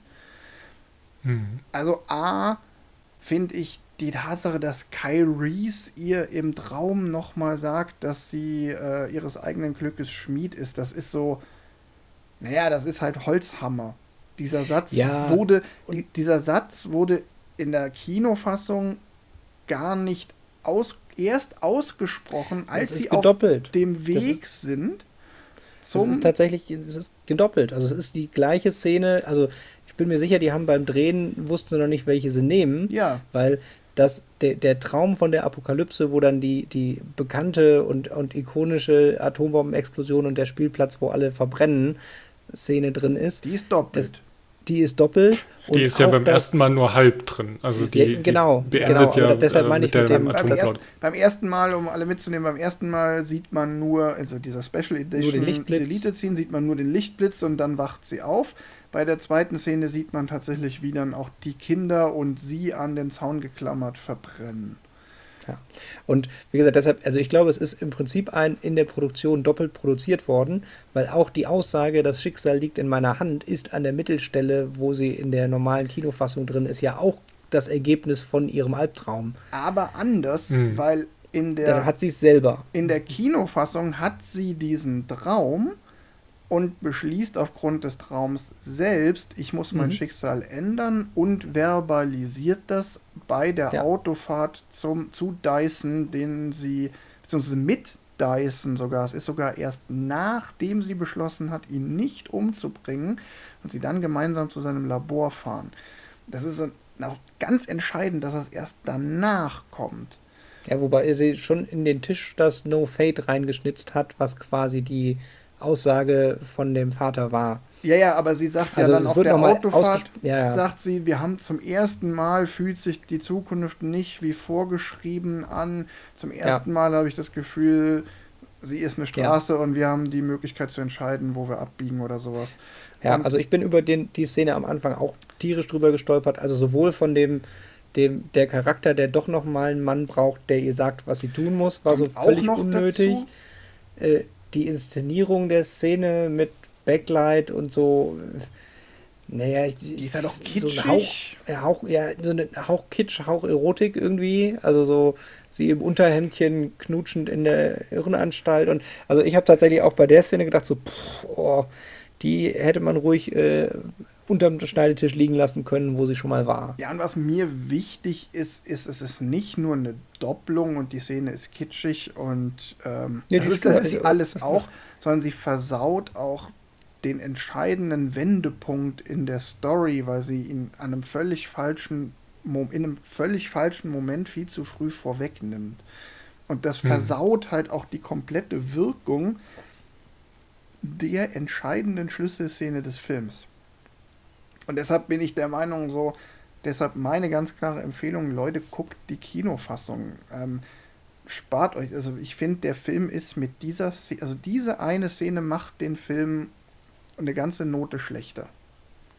Also ich finde es nicht so schlimm wie du, aber ich würde dir recht geben, dass sie den Film definitiv schlechter machen und also dass, dass es damit zu viel aus dem Midpoint vom Film rausnimmt, weiß ich nicht. Da. Der Midpoint ist dann nur noch eine Erfüllung dessen, was vorher schon wortwörtlich gesagt wurde. Und anders ist es eine neue Erkenntnis, die vorher noch nie ausgesprochen wurde. Und das gibt dem eine andere Qualität. Mhm. Ja, und diese ganze Traumsequenz mit der Atombombe auf dem Spielplatz ist dann schon dreimal im Film. Weil mhm. sie wird ja, ähm, ich weiß jetzt gar nicht, wie, wie sehr das ähm, in der Kinoversion drin ist. Das kam mir auch ein bisschen lang vor, diese komplette Evaluierungsgeschichte, wie sie dem Arzt nochmal erzählt, äh, was sie denn ständig träumt und dass sie sich ja in diesen sechs Monaten deutlich verbessert hat und so weiter. Da thematisieren sie den Film auch nochmal im Wort quasi. Also sie, sie beschreibt ihn. Mhm. Ähm, ich kann das prüfen. Ich habe ja eine Liste der zusätzlichen Szenen in meiner DVD. Sehr gut. Oh. Also ja. irgendwie kommt die Szene garantiert drin vor, weil sie ja darin auch nochmal ausrastet und mehr und man sieht, okay, diese Evaluierung geht nicht so, wie sie, äh, wie sie will. Und ähm, das kam mir jetzt auch alles nicht neu vor aber irgendwie kam mir die sehr lang vor. Ja. Und ähm, dadurch ist es halt A, wir kennen den Traum schon ähm, als Zuschauer. Wir haben schon gesehen, dass sie auf diesem Spielplatz steht und die Atombombe kommt. Dann wird quasi das Ganze nochmal verbal durchgekaut, was passiert denn im Traum. Und dann schläft sie halt nochmal da in dieser Wüste ein und hat diesen Traum nochmal und wir sehen ihn in voller Ausbreitung. Und dadurch, dass wir quasi Teile da schon von sehen durch die zusätzliche Szene, dann wird er nochmal thematisiert und dann sehen wir ihn visuell quasi, ist es halt beim letzten Mal halt so, ja, okay, ich weiß ja, was passiert und ich weiß, dass die Kinder irgendwie alle verkohlen und zerfallen wie Blätter und sonst was. Das ist halt dann nicht mehr so visuell prägend, wie wenn ähm, ich das alles noch gar nicht gesehen habe. Ja. ja, so ich habe gerade geguckt, also die, die Szene in der Klinik ist vorher schon drin, also der Text ist zumindest hm, hier nicht explizit erwähnt, äh, macht aber auch von der, der Erzählung Sinn, weil da. Ja, ja, dass sie drin war auf jeden Fall, die kam mir nee, nur sehr lang vor. Halt, es funktioniert halt aber mhm. super auch vom Foreshadowing, dass du quasi nämlich in dem Moment, wo du in dem Traum bist und dich an den Text von vorher erinnerst, ja, ja quasi noch ja. diese, oh Gott, das werden die jetzt zeigen, also das erhöht mhm. quasi den Horror von der Szene noch mehr, wenn du vorher schon schon ihren Albtraum kennst. Ja. Eine zweite Szene, die ich recht prägnant fand und die ich wirklich auch nicht gebraucht hätte, ist die Szene, wo sie ähm, Ani den Kopf aufschrauben und seinen Chip manipulieren, damit er in der Lage ist, ähm, Dinge zu lernen. Das ist auch sowas, was Hetz einfach, das ist so eine das, das ist so eine Erklärung für eine Sache, die ich gar nicht gebraucht hätte, weil ich mir die Frage nie gestellt habe, warum durfte er eigentlich lernen. Und ich habe das Gefühl, dass das so eine Plot-Convenience für die dann kommenden Fortsetzungen war und die witzigerweise jetzt mhm. in ja, wenn man Terminator Dark Fate gesehen ja, hat, aber, dann, aber das kann nicht sein, weil das. Dark Fate war garantiert noch nicht geplant, als sie. Nee, und, und aber also irgendwie. Cameron hat, hat während des Films und nach dem Film gesagt, nee, nee, ich will das hier als Ende haben. Also da wird er nichts ja, ja. reingebaut haben. Also es gibt ja. auch noch ein, ein, Ende, was noch eindeutiger verhindert, dass es zusätzliche Enden gibt, aber zum Glück haben sie das wirklich unter den Tisch liegen lassen. Können wir gleich noch okay. darüber reden. Auf jeden Fall, sagt das interessiert mich. Nein, aber es wirkt so. Also, also ich musste, ich musste bei der Szene halt wohl wissend, dass das nicht sein kann, trotzdem denken, haben sie das jetzt nur eingebaut, damit hm. Dark Fate ein bisschen Sinn ergibt. ähm, also, weiß nicht, hätte man halt auch einfach, einfach so übererklärt in dem Moment und auch total entmystifiziert glaube, die Szene hatte halt ihren, oder warum sie dann nochmal reingebaut wurde, ist, weil sich irgendwer gedacht hat, ach, dieses Trauma, was Sarah Connor die ganze Zeit hat, das kann ja nicht einfach so verschwinden. Sie kann ja jetzt nicht einfach hinnehmen, dass der T800 äh, da jetzt der Gute ist und sie brauchen nochmal so eine Szene, wo sie ihren Zweifel quasi ja, genau, ja, weil sie dann nochmal versucht, versucht, ihn dann vielleicht doch umzubringen und sie nochmal sich von John Connor abhalten ja, lassen ich muss. Ich sagen, ich, ich fand auch den Teil davon wichtiger als den Lernchip und, und die Kombination aus dem, dass sie quasi über dem ausgeschalteten, völlig wehrlosen Terminator stehen und sich dann entscheiden, ihn wieder einzuschalten. Das fand ich die Komponente von der Szene, wo ich gedacht habe, okay, das ist nochmal vom. Das hätte ich überhaupt nicht. Aber es, es, braucht der Film auf jeden Fall nicht. Und nee. ähm, die Szene ist mir tatsächlich auch als, oh, das ist eine Szene, die ich auf jeden Fall nicht kenne, aufgefallen. Ja. Als, was passiert hier gerade, daran kann ich mich überhaupt nicht erinnern. Und wenn es dann halt so auffällt, ähm, von wegen, okay, die Szene kenne ich nicht, aber sie erklärt jetzt auch nichts, weil sie ist ja quasi abgeschlossen und dieses komplette, der T800 kann normalerweise nicht lernen, haben sie halt auch rausgeschnitten. Also das ist komplett unnötig. Braucht genau. man nicht. Braucht man nicht, weil so viel lernt der T800 jetzt auch nicht in dem Film. Also er lernt, dass die Schlüssel manchmal in der, in der, äh, hier in der Sonnenblende liegen und äh, warum Menschen anfangen zu weinen. Ich, was ich halt finde, ist, ich finde, dieses Drehbuch von Terminator 2 hat ähm, ganz viele Stärken, aber zu diesen Stärken gehört unter anderem auch, dass es ein sehr gutes Maß findet, was wird erklärt und was nicht. Mhm. Also es bleibt eben noch, es bleibt, ja, es bleibt noch genug im Ungewissen, ähm, was total super ist, das ist ja auch der Grund, warum alle weiteren Fortsetzungen scheiße sind, weil alle weiteren Fortsetzungen Dinge erklären, die ich mich zwar nach Terminator 2 immer gefragt habe, die ich aber ehrlich gesagt gar nicht hätte. Wenn ich dann die Antwort höre, dann merke ich so, ich wollte es gar nicht wissen, beziehungsweise ich merke dann, oh, jede Antwort zeigt mir auch, dass die Story schon auch gewaltige Logiklücken hat ein Punkt, auf den wir noch gleich noch mal ganz kurz kommen sollten. Und ja, das, jetzt zweit, jetzt, das zweite ist noch, sorry. Jetzt muss, nee, nee, nee, jetzt muss ich, ja. Entschuldigung, was tatsächlich für mich den Film, das wird jetzt ein großer Schlenker, aber äh, warum der so viel besser ist als die anderen Terminator-Filme und auch als viele moderne Actionfilme, warum ich am Anfang gesagt habe, äh, der Film ist für mich einer der besten Actionfilme, ist nämlich quasi auch genau darin begründet. Äh, die Action hat nie hat, hat immer, immer einen Sinn. Also es, es ist gar nicht, mhm. gar keine Action zum Selbstzweck, sondern die Action leitet immer eine Aktion im Wortsinn ein. Also es, es gibt ganz wenig Sinnloses, also ja, die, Sachen genau passen das, immer zur Handlung und auch. also ich wollte auch sagen, das Ding ist, ähm, er, er, erzählt nur das, was unbedingt erzählt werden muss und nicht mehr. Und das zweite ist, er hat auch keine Plot-Conveniences. Also es passiert nichts, wo du dir dann auch beim zweiten oder dritten gucken sagst so, okay, das haben sie jetzt nur eingebaut, damit danach das passieren kann, sondern es ist alles aus den Charakteren, aus der Motivation der Charaktere oder aus der zwangsläufigen Abfolge der Handlung erklärt.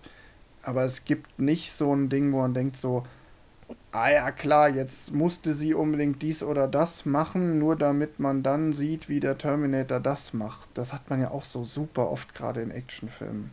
Ja, oder also jetzt auch gerade um direkten Terminator-Bezug zu haben in irgendeinem der neueren, ich habe ehrlich gesagt keine Ahnung, der letzte, vorletzte, ich bin mir ehrlich gesagt nicht sicher, da haben sie halt so als Referenz an Terminator 2 auch so eine von der Heckklappe des fahrenden Pickups auf den, den Truck auf die Nase springen und mit Eisenstangen werfen Szene drin.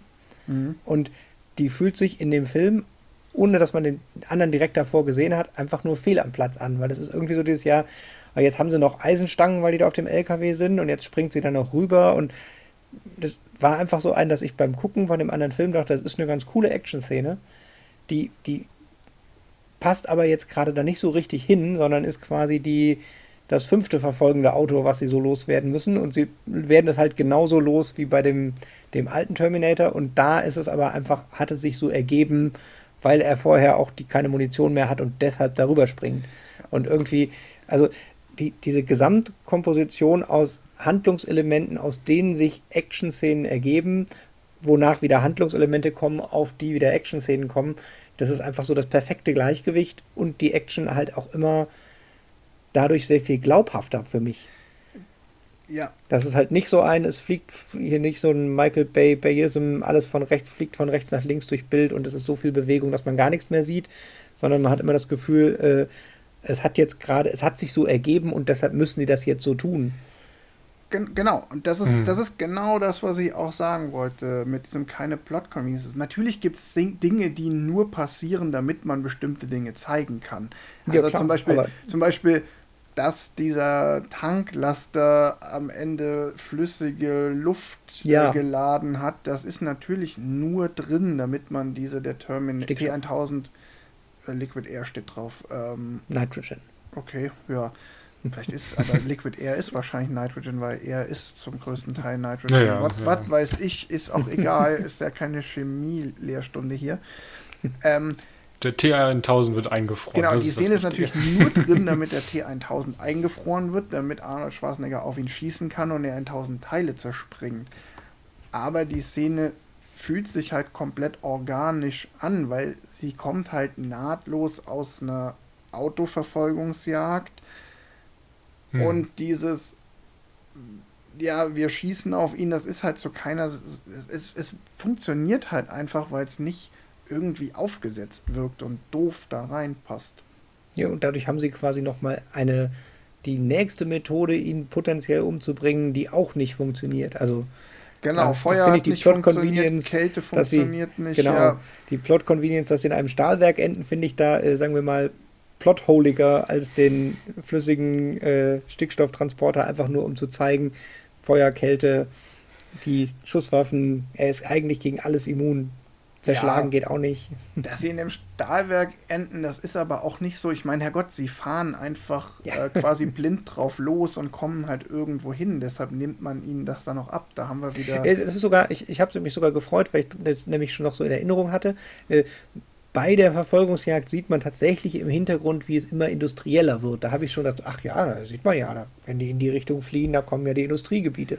Ja, und es Also- ist natürlich auch eine kleine ähm, Parallele zum ersten Teil, der ja, Ja. auch in der Industrieanlage, also in einem Walzwerk oder so, Ja. und da, da endet er ja unter einer Pr- Presse. Ähm, nee, aber es ist, wie gesagt, man denkt sich nicht, wo kommt denn jetzt, es ist nicht Con Air, wo man denkt, so, wo kommt denn jetzt diese Presse plötzlich her? Hä? So, so sondern es baut sich Hm. halt schon logisch auf und auch das wieder, die Szene mit dieser, mit diesem Stickstoff, flüssige Luft, was weiß ich, ähm, die hat ja einen ganz bestimmten Zweck. Zum einen dieses Zeigen, es gibt noch eine Methode, die nicht funktioniert und dadurch verstärkt sich nochmal die Idee, der Typ ist unaufhaltsam. Du kannst diesen T1000 nicht besiegen, nicht aufhalten, du kannst ihn nur immer wieder für einen kurzen Moment verlangsamen. Ja. Und damit ist es auch Charakterzeichnung, weil das ist Ja. der Charakter des T1000. Er ist, er ist irgendwie super getarnt und er ist unaufhaltsam und unzerstörbar. Aber äh, also jetzt quasi mal eine Frage, die ich, äh, die, die dann doch nicht ganz beantwortet.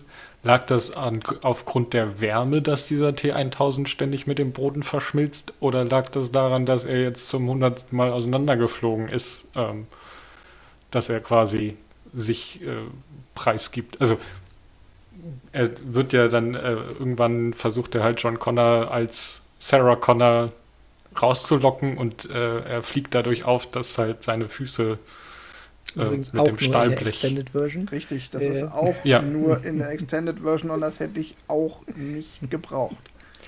Nee, es Also- ist aber halt ähm, schon interessant zu sagen, äh, also es ist für mich so eine Frage, die nicht, nicht genug erklärt wurde. Wo- Woran liegt es denn jetzt, dass er kaputt ist? Und deshalb Also braucht ich- man es ich- nicht. Genau, ich, ich hätte sie auch jetzt so in der Extended Version so interpretiert, dass er nach und nach kaputt geht, weil das erste Mal, als er das Geländer anfasst und aus Versehen die gestreiften Farben vom Geländer an die Hand Mhm. kriegt, äh, da ist es ja noch gar nicht so warm.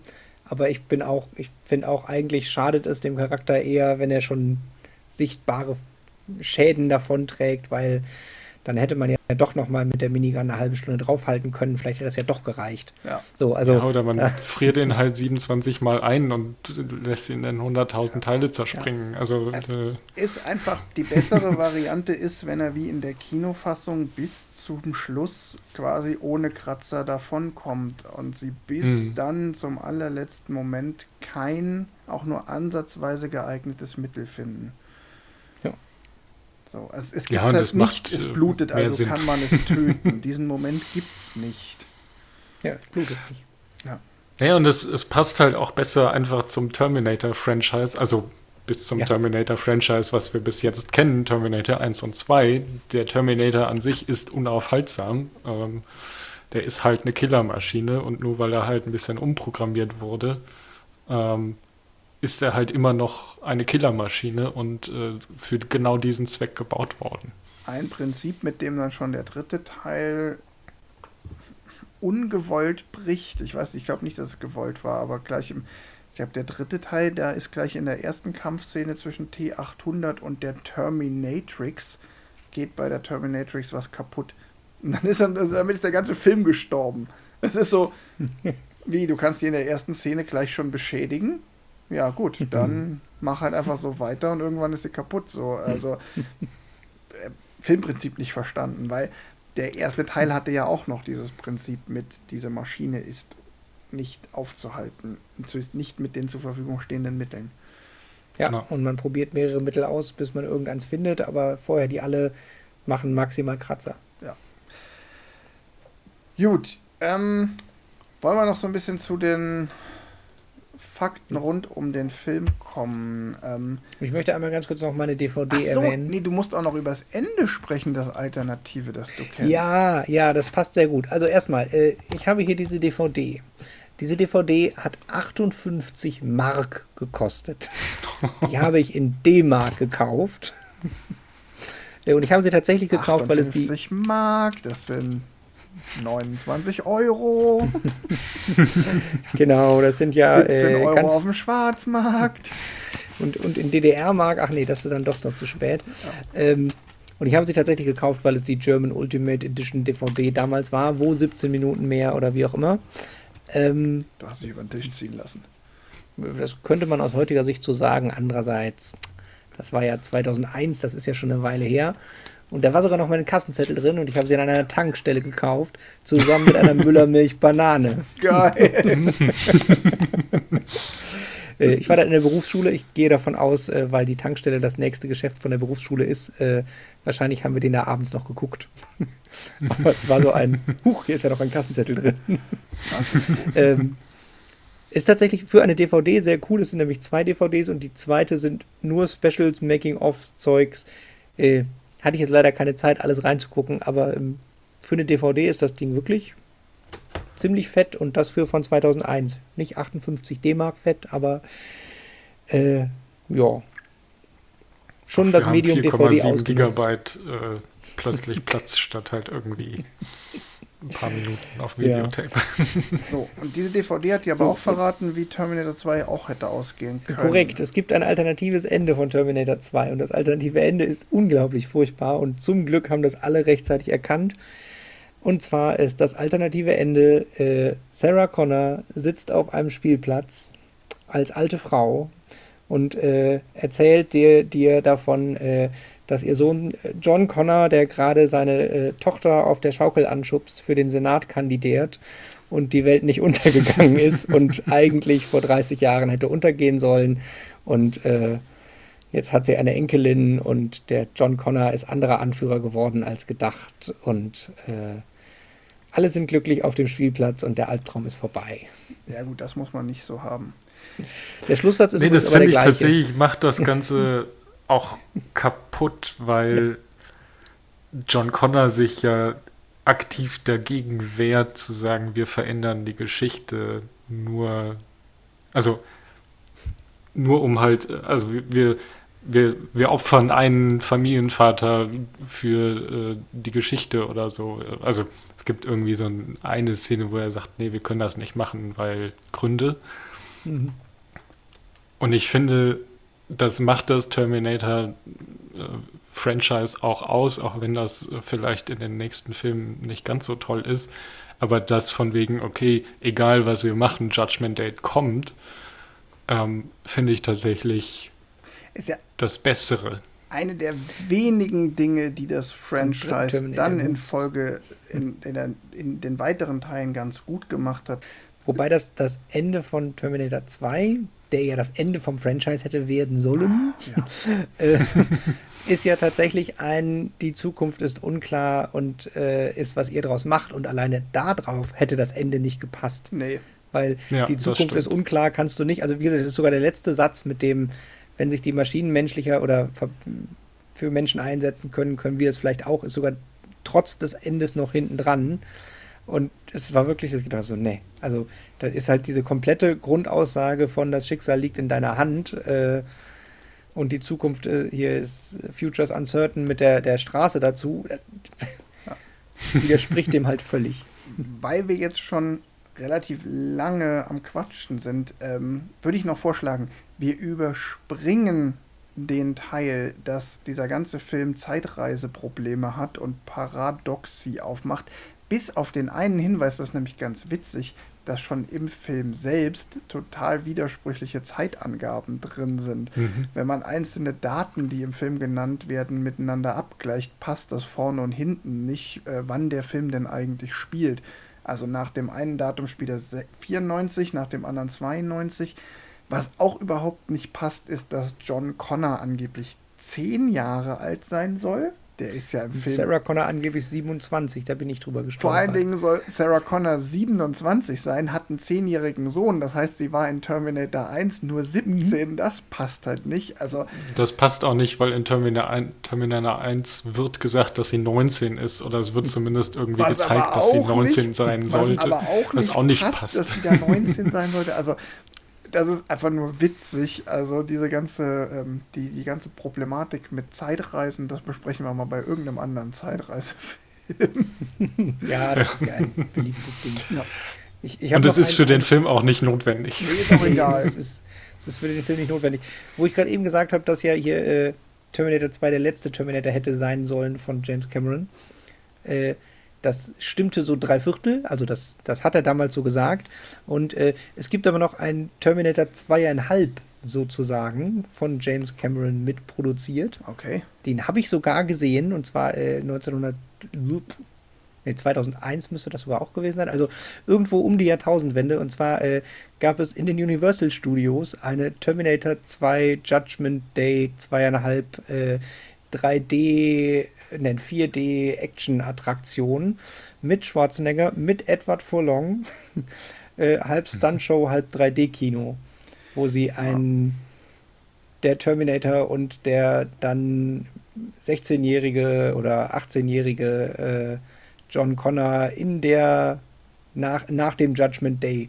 Also so gesehen hat er sich da sogar selber dann doch wieder für, für einen Theme Park Ride schon, schon gesagt, naja gut, äh, der Judgment Day verschoben ist dann doch doof, da könnte man noch so schöne Action-Sachen draus drehen. Ganz kurz zu Cast und Crew. Ich finde ganz interessant, eigentlich müsste man das alles für Terminator 1 abhandeln, weil das ist der, der, der eigentliche, das ist eigentlich interessant, dass Terminator 1 für James Cameron und für Arnold Schwarzenegger echt auch ein Grund, mit einer der Grundpfeiler der Karriere war. Bei Schwarzenegger nicht nur, der war vorher schon Conan der Barbar, aber äh, bei Cameron ist es auch der erste richtig große Film gewesen.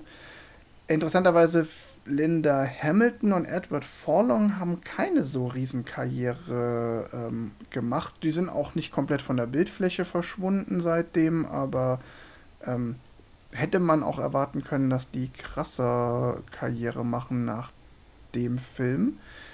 Fun Fact: Bei Linda Hamilton wäre ich bei dir, bei Edward Forlong, auch wenn er ein nicht nerviges Kind war, weiß ich nicht, ob die. Ja.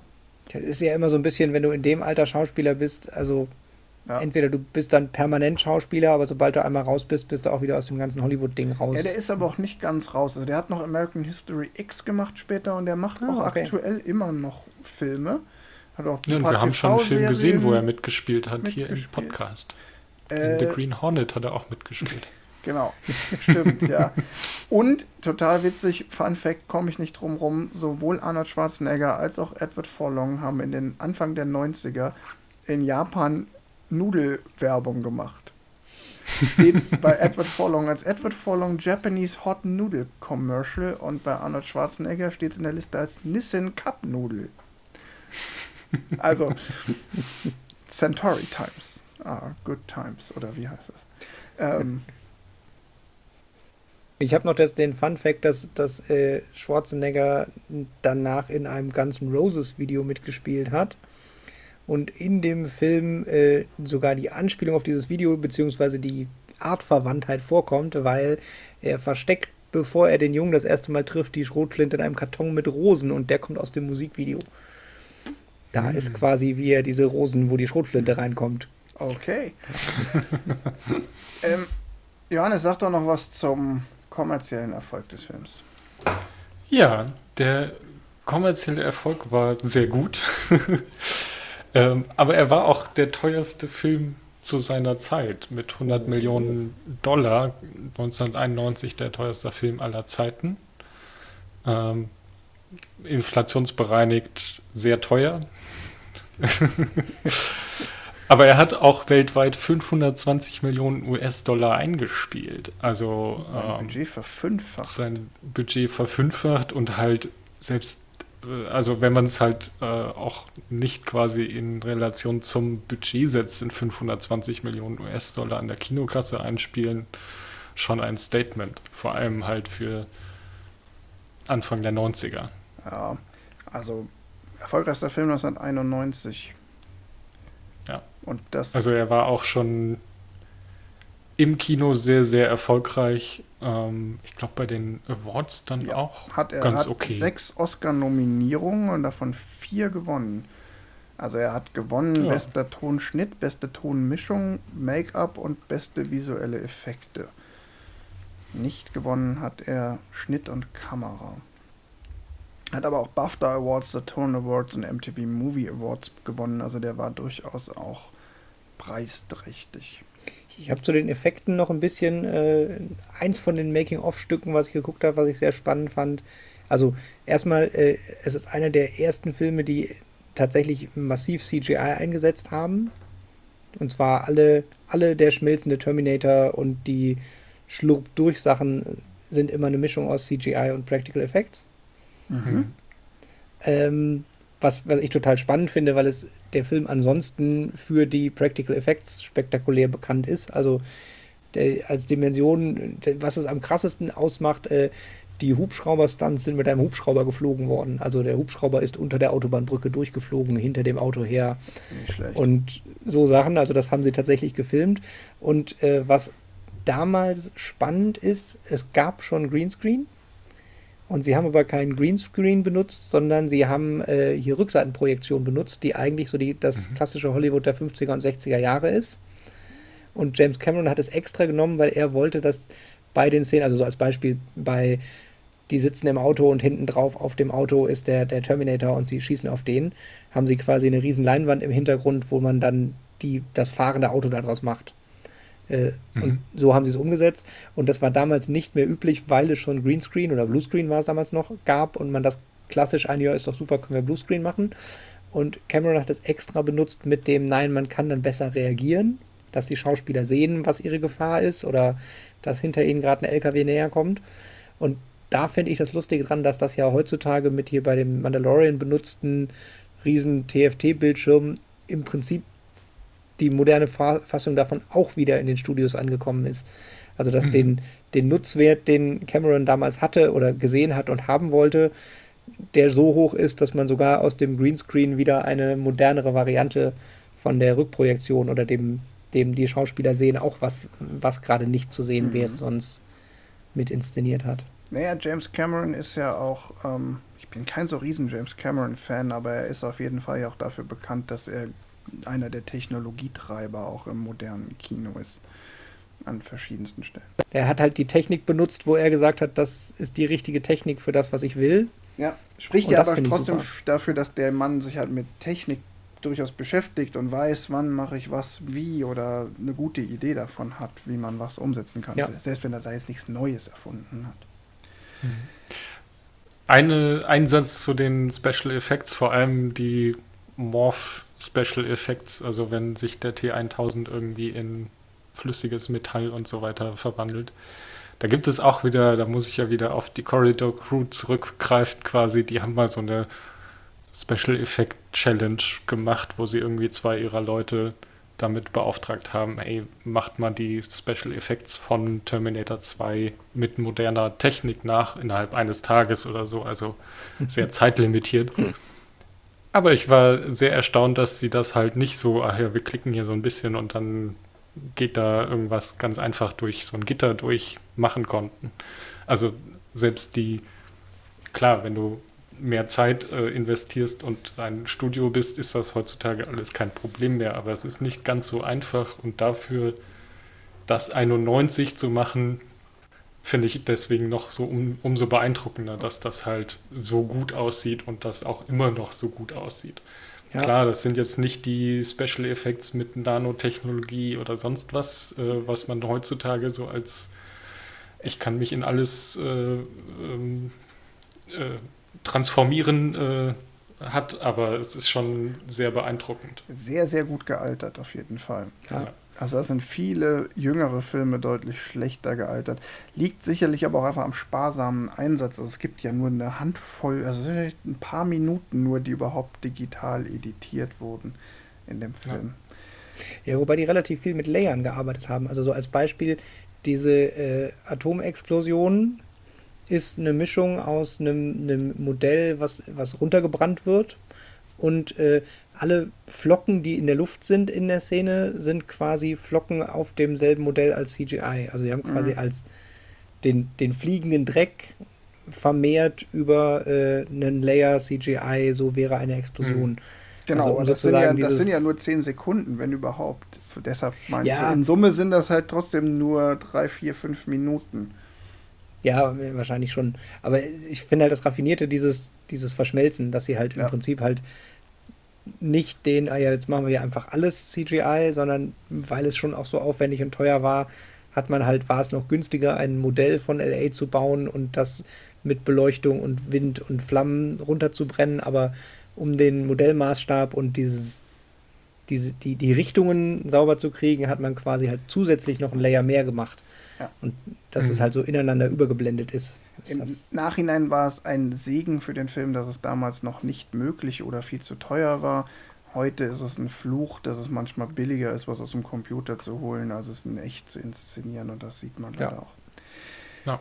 Ähm, kommen wir zu der Kritik. Ähm, also es ist natürlich jetzt auch wieder so ein Film, der relativ alt ist, wo so Internet, klassische Internetkritikquellen wie Rotten Tomatoes nicht so viel Aussagekraft haben. Da hat er halt äh, 93 Prozent bei den Kritikern und einen Audience Score von 95 Prozent. Aber diese Kritiken sind ja alle schon äh, entstanden, als der Film schon Kultstatus hatte. Etwas aussagekräftiger ist da sicherlich ähm, das Lexikon des internationalen Films das sagt, eine mit höchstem tricktechnischem Aufwand inszenierte Gewalt- und Überlebensgeschichte, die ihre brutalen Aktionen mit dem überraschenden Postulat einer menschenwürdigeren Welt durchsetzt. Eine interessante Variante der martialischen Tötungs- und Vernichtungsfilme, deren möglicherweise beabsichtigte kathartische Wirkung jedoch zweifelhaft ist. Ja, passt. ah ja, wenn man, wenn man kann man jetzt nicht viel gegen sagen. Nee, und, und sie haben es schon, schon prinzipiell äh, die Besonderheiten erfasst. Wenn man das mit dem überraschend auch tatsächlich neutral betrachtet, es ist überraschend, ob positiv mhm. also, oder negativ, sagen sie ja, ja. hier gar nicht. Dass ja. da mhm. noch so eine Moral mit drin steckt und ein Postulat einer menschenwürdigeren Welt. Ich finde an der Stelle ganz witzig, dass die Kernaussage oder die Aussage am Ende des Films äh, die gleiche ist wie die von Rocky 4. Weil wenn Sarah Connor sagt, wenn eine Maschine den Wert des Lebens schätzen kann, dann können wir das vielleicht auch. Das ist genau Rocky am Ende von Rocky 4. Wenn ich mich ändern kann, dann könnt ihr das auch. Dann hätten sie in dem neuen Cut doch den Roboter drin lassen sollen, dann wäre es auch ein Terminator. Ich prangere das auch nach wie vor an, dass sie den Roboter da rausgeschnitten haben. Das ist auch total unnötig. Gut, ähm, sollen wir zum Fazit kommen oder gibt es noch was, worüber wir sprechen müssen? Ich denke nicht. Ich glaube, wir haben die wichtigsten Punkte erwähnt. Vielleicht nochmal so einen kleinen Blick drauf werfen, dass dieser Film auf Platz 30 der bis oder 29. 29 der besten Filme aller Zeiten steht. Platz 30 wäre zurück in die Zukunft gewesen. Das ist auch quasi fast der gleiche Film. Nur ohne Terminator. Okay, auch Zeitreiseparadox, okay, aber sozusagen einfach das gleiche. Tim, fang doch mal an, ist dein Film. Ja, ich äh, bleib dabei. Also ich würde auch sagen, äh, man braucht nicht die Extended Version. Ich würde auch behaupten, die Kinoversion ist besser. Und mir würde es auf meiner DVD besser gefallen, wenn sie die Szenen nicht reingeschnitten, sondern so als entfallene Szenen zum Gucken, wenn man Lust hat, mal zu gucken, was es noch so für Material gäbe, beigefügt hätten. Und nicht in den Film reingeschnitten. Ansonsten bleibe ich dabei. Äh, definitiv einer der besten Actionfilme. Gerade durch die Gewichtung aus Action, Charakterentwicklung. Oh, ich habe noch eins. Ach, ich schiebe das jetzt hier noch rein, selbst Nebencharaktere wegen dieser Wissenschaftler äh, kriegen es hin, dass man die sympathisch findet und mitleidet, als er stirbt. Mit einem Charakter, den man quasi nur eine Viertelstunde im gesamten Film hat und trotzdem äh, gewinnt er so viel Relevanz, dass man mit, mit seinem Opfer äh, mitfühlt. Also, super mhm. Film, Charaktere super, Charakterentwicklung meiner Meinung nach super, die, der Zusammenschnitt mit der Action super, Effekte gut gealtert. Äh, der könnte auch höher als Platz 30, 29 äh, sein. Toller Film. Johannes, was sagst du? Ich schließe mich dem an. Nein, ich sag natürlich noch ein paar Worte mehr. Ähm, ja, es ist halt so ein schöner Film, den man auch einfach weggucken kann und sich im Nachhinein denkt so, oh, da ist jetzt deutlich mehr äh, passiert, als ich bei so einem Film jetzt erwarten würde. Also vor allem dieses ähm, gar nicht mal so, so moralische Fragen, die irgendwie groß aufgeworfen werden oder beantwortet werden, sondern einfach dieses, ey, ähm, die Story von Sarah Connor ist deutlich vielschichtiger, als man erwartet hat, wenn man halt so nochmal die die drei, vier Sätze, die ihr Sohn quasi fallen lässt, nochmal sich auf der Zunge zergehen lässt und so. Ähm, da, was, was du gerade, Tim, gesagt hast, dass das Drehbuch irgendwie in sechs oder sieben Wochen ge ge geschrieben wurde, ähm, sollte man vielleicht äh, häufiger mal einfach anwenden und sagen, okay, ihr habt sechs Wochen Zeit, das Drehbuch zu schreiben und danach, danach fangen wir an zu filmen. Feintuning. genau, ihr habt keine Zeit mehr, das irgendwie dreimal durch Gremien zu, zu schicken, wäre vielleicht gar nicht so schlecht. Und also wenn sowas dabei rauskommt, äh, Zeitlimits auf Drehbuchschreiber. Und hör auf das, was deine Schauspielerinnen sich wünschen. Also, oder was die Leute, die mit denen du den Film machst, ne? Glaub nicht, genau. dass du, also das ist, ja.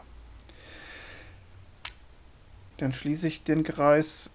Ja, ich kann mich dem auch anschließen. Also unbestritten richtig guter Film. Ähm, ich finde auch ganz, ganz interessant, dass, also zum einen, es ist ähm, How-to-Fortsetzung. Also wenn man drüber reden will, wie man eine Fortsetzung eines Films richtig macht, dann ist ähm, Terminator 2 einfach das Musterbeispiel. Ähm, und es ist auch ein schönes Beispiel, wie ich mit relativ, mit einem guten Drehbuch eine relativ simple und sehr genre-lastige Geschichte interessant machen kann, auch für Menschen, die vielleicht mit dem Genre primär gar nichts anfangen können. Ähm, ich glaube, dass das ein Film ist, auf den man sich ruhig auch einlassen kann, wenn man sagt, so, boah, Roboter und Zeitreisen und Geballer ist nicht zwingend meins. Es ist natürlich schon, es bleibt ein äh, Moment, äh, wie wird es hier so schön lyrisch formuliert? Ein martialischer ein, Tötungs- und Vernichtungsfilm. Richtig, ein martialischer Tötungs- und Vernichtungsfilm. Also, aber unter den martialischen Tötungs- und Vernichtungsfilmen ist er einfach der Beste. Schön gesagt. Ich habe gerade die Liste nochmal nach oben gescrollt. Also ich finde in den Filmen, die höher gerankt sind bei, IMDb, bei der IMDb keinen besseren Actionfilm. Siehst du, also sag ich doch. Vielleicht, vielleicht wird es Leute geben, die The Dark Knight so gut fanden, dass sie den besser finden. Das ist aber, aber kein martialischer Tötungs- und Vernichtungsfilm. Nee, das stimmt. ich, ich bleib dabei, das ist Terminator 2 ist der beste martialische Tötungs- und Vernichtungsfilm aller Zeiten. Warte mal, zählt der Soldat James Ryan, das ist auch ein martialischer Action- und Tötungsfilm. nein, das ist kein. Das ist ein Kriegsfilm. Was anderes. Genau, das ist ganz anderes. Kommen wir doch zum Thema, was wir so als nächstes. Wir haben ja wieder drei Filme rum. Ja. Und ich durfte ja, ja aussuchen. Und als nächstes, da hätte Terminator sogar vielleicht auch drunter gepasst, aber ah. äh, wir gucken als nächstes, gucken wir Trickfilme.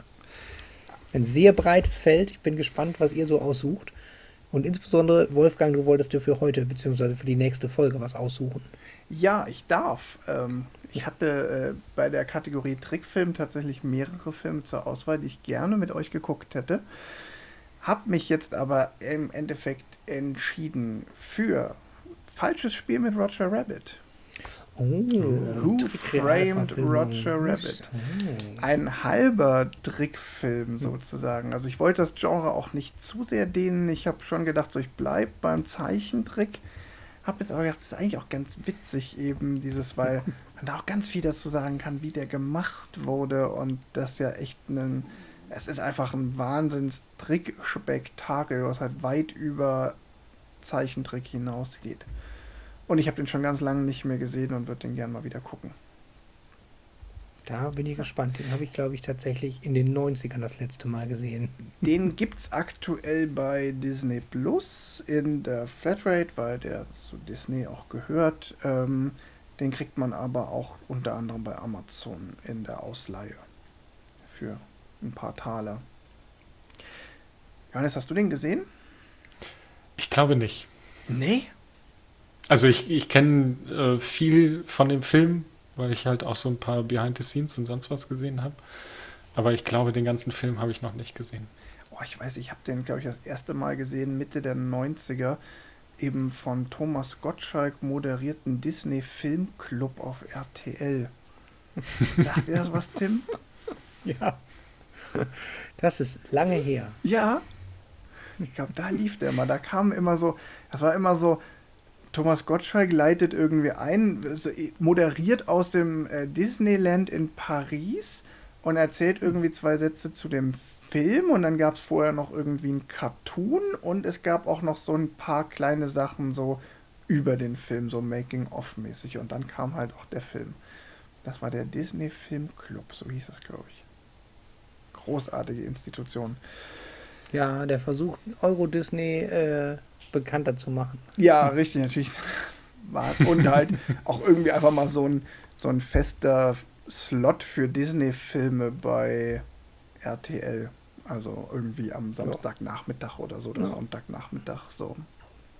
Schon auch ganz interessant, so werbetechnisch. Schon einfach so ein gekaufter Filmslot für den Disney-Konzern. Gut, Quasi der Disney Channel, äh, quasi Disney Plus der frühen 90er Jahre. nur mit weniger Auswahl. ähm, Ja, Und mehr Thomas Gottschalk. Alles hat seinen Preis.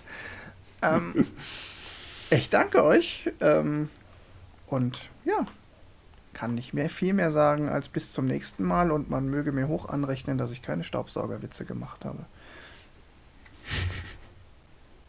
Was? Miles Dyson. ah, Ah, ah, der, der Ja. geniale Erfinder, der. Bis zum nächsten Ah. Mal. Tschüss. bis zum nächsten Mal. Tschüss.